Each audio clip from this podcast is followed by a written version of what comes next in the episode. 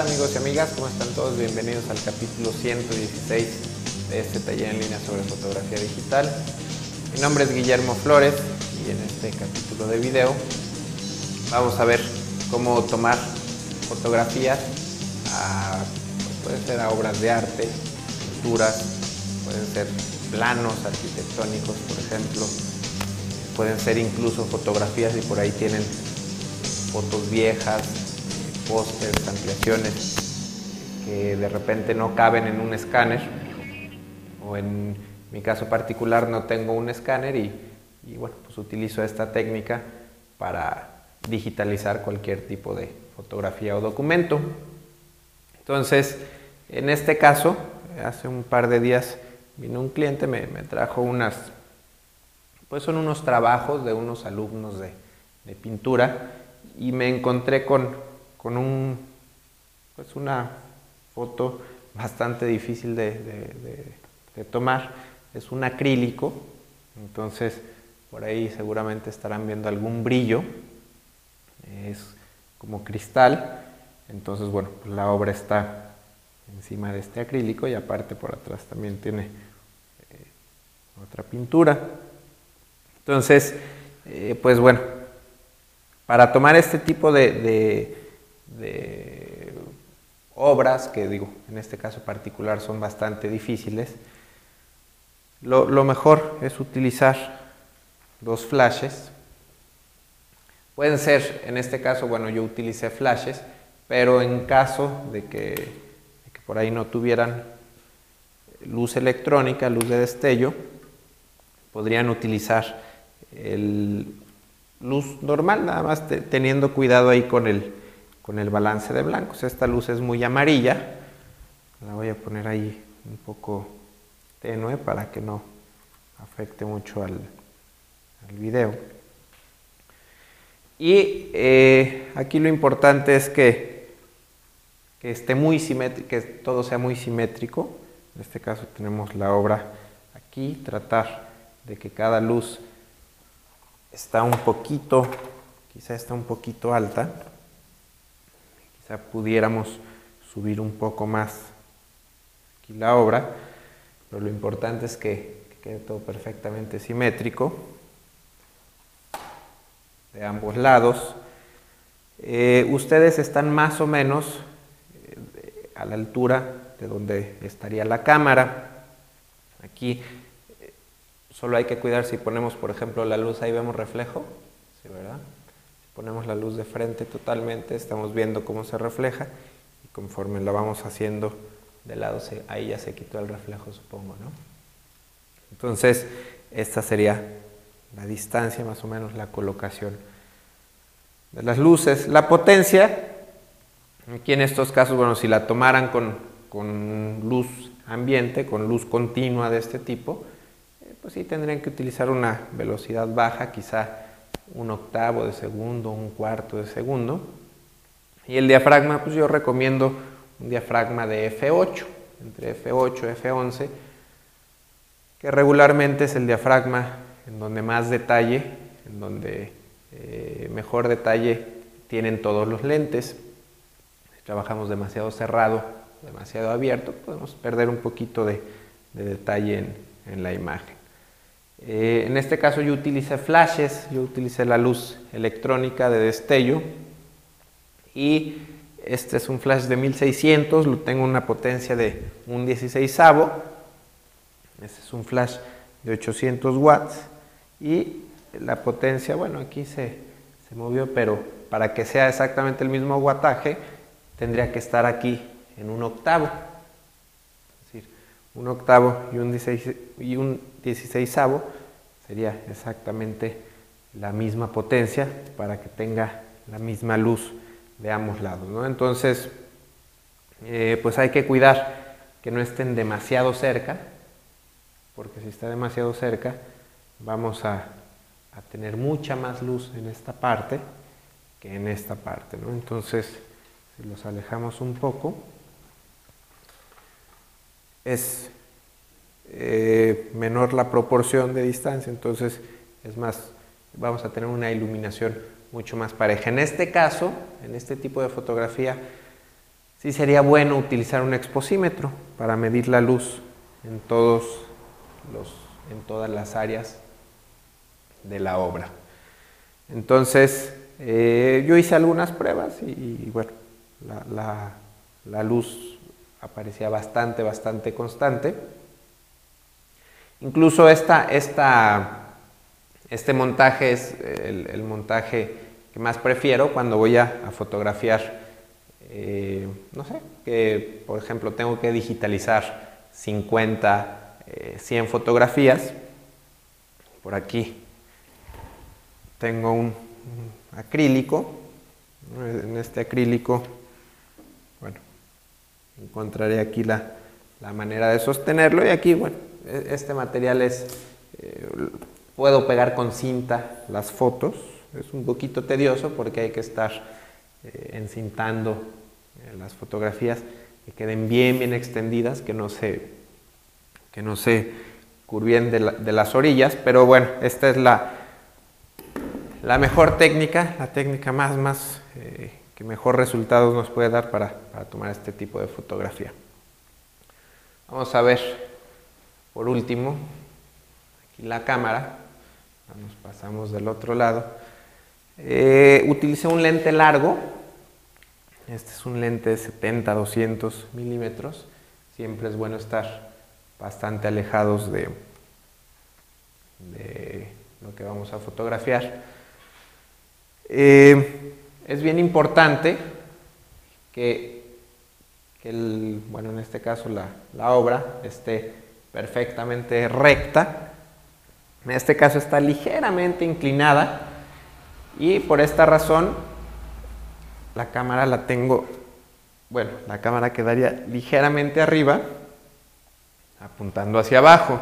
Aquí vamos a imaginarnos o vamos a tratar de buscar dibujar eh, imaginariamente una, una línea recta desde cada esquina para que la cámara quede exactamente al centro y a la misma inclinación. Si inclinamos más la obra, la cámara la, tendríamos que, subir un poquito más para que quedara exactamente paralela a lo que estamos haciendo, a lo que estamos retratando. Si, si está inclinado, por ejemplo, aquí tenemos mucha inclinación. Bueno, no quiere sostenerse.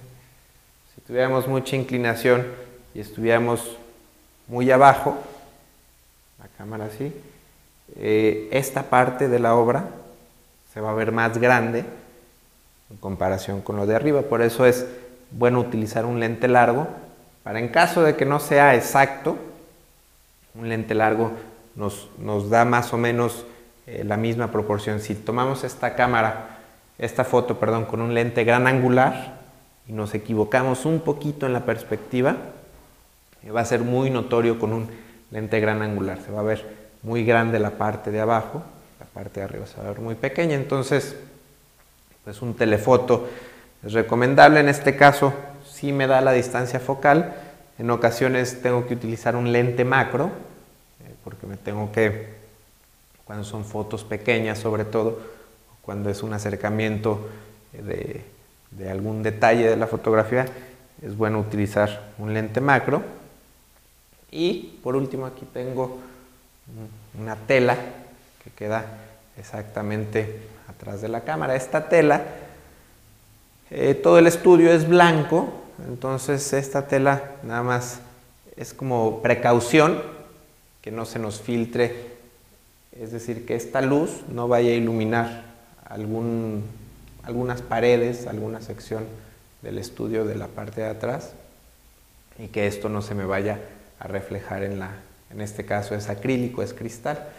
Si son fotos, si es una fotografía mate, no hay tanto problema, no tiene tanto reflejo, eh, pero si es una fotografía brillante, sí es eh, conveniente utilizar una tela atrás de la cámara para bloquear. Y aquí, bueno, puedo disparar la foto desde aquí o pudiera utilizar un, control remoto para salirme un poquito eh, de, la tela. En caso de que tuviera ropa blanca, por ejemplo, hay un poquito de riesgo de que la luz de los flashes me alcance a iluminar un poco y que mi silueta se vea reflejada en la obra. Entonces, eh, vamos a ver otra situación para fotografiar obras un poquito más grandes.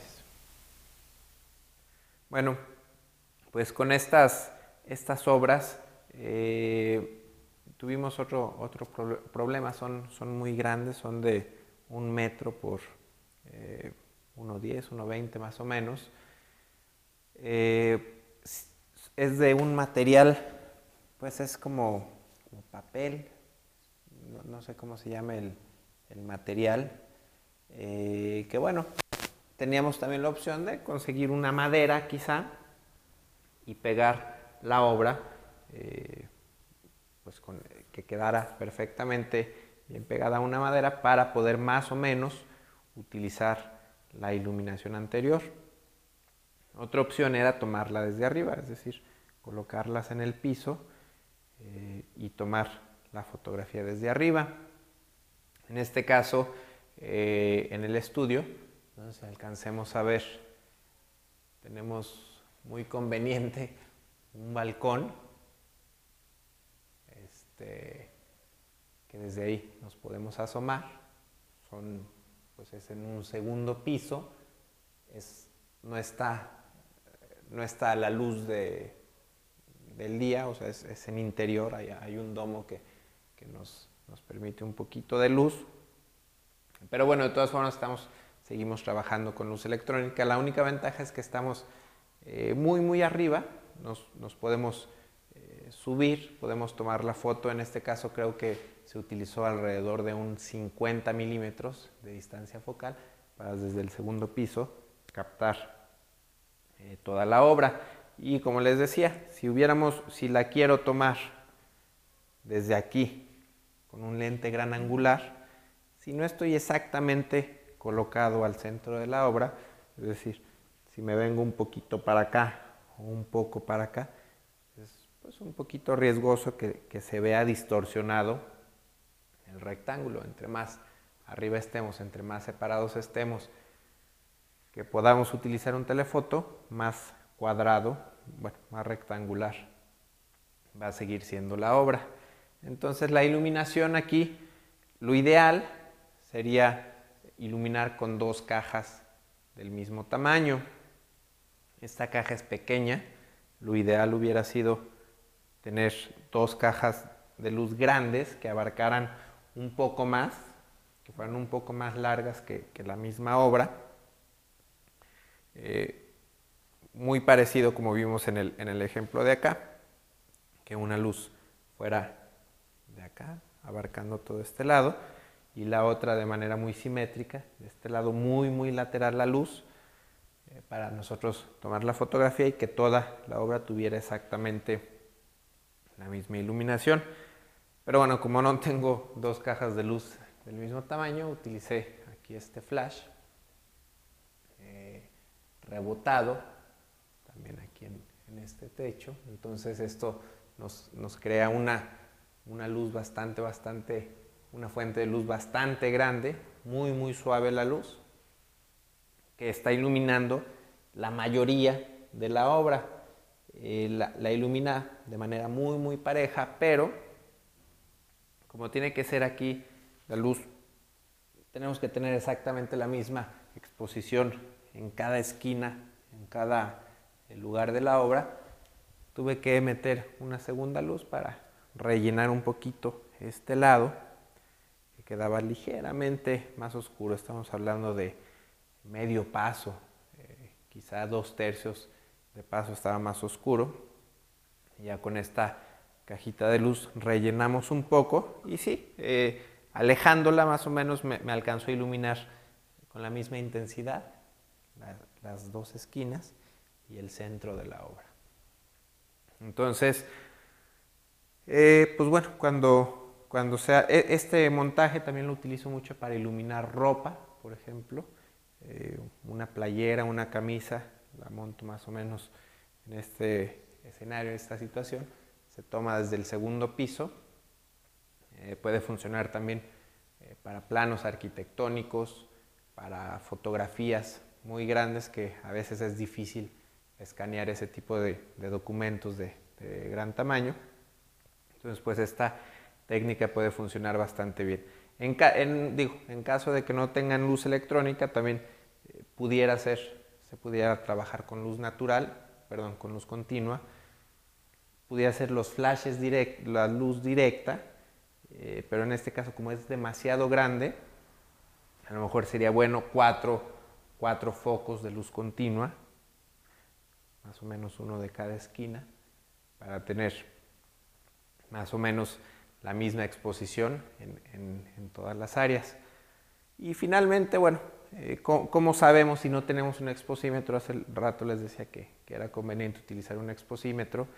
Yo lo que hice para, para medir la luz fue sobreexponer ligeramente eh, el lienzo, el, set donde se iba a tomar la fotografía. Eh, lo subexpuse ligeramente, perdón, lo sobreexpuse ligeramente para que mi cámara parpadeara, me alertara en dónde estaba eh, sobreexponiendo, dónde se estaba sobreexponiendo la imagen. Y por ejemplo, si estamos con cuatro luces continuas, podemos ver si se sobreexpone primero de esta esquina, significa que tenemos que alejar un poquito el, foco o, bajar un poquito la intensidad. De esa manera podemos ver por áreas que la cámara nos alerte en qué parte estamos pasándonos de luz o en qué parte hace falta un poquito más de, de. Bueno, pues espero que les haya gustado este capítulo. Ya saben que me pueden escribir eh, para dudas, comentarios, sugerencias. Mi correo es info.memoflores.com o pueden también participar en los foros de discusión. Pues eso es todo por hoy. Nos vemos la próxima semana.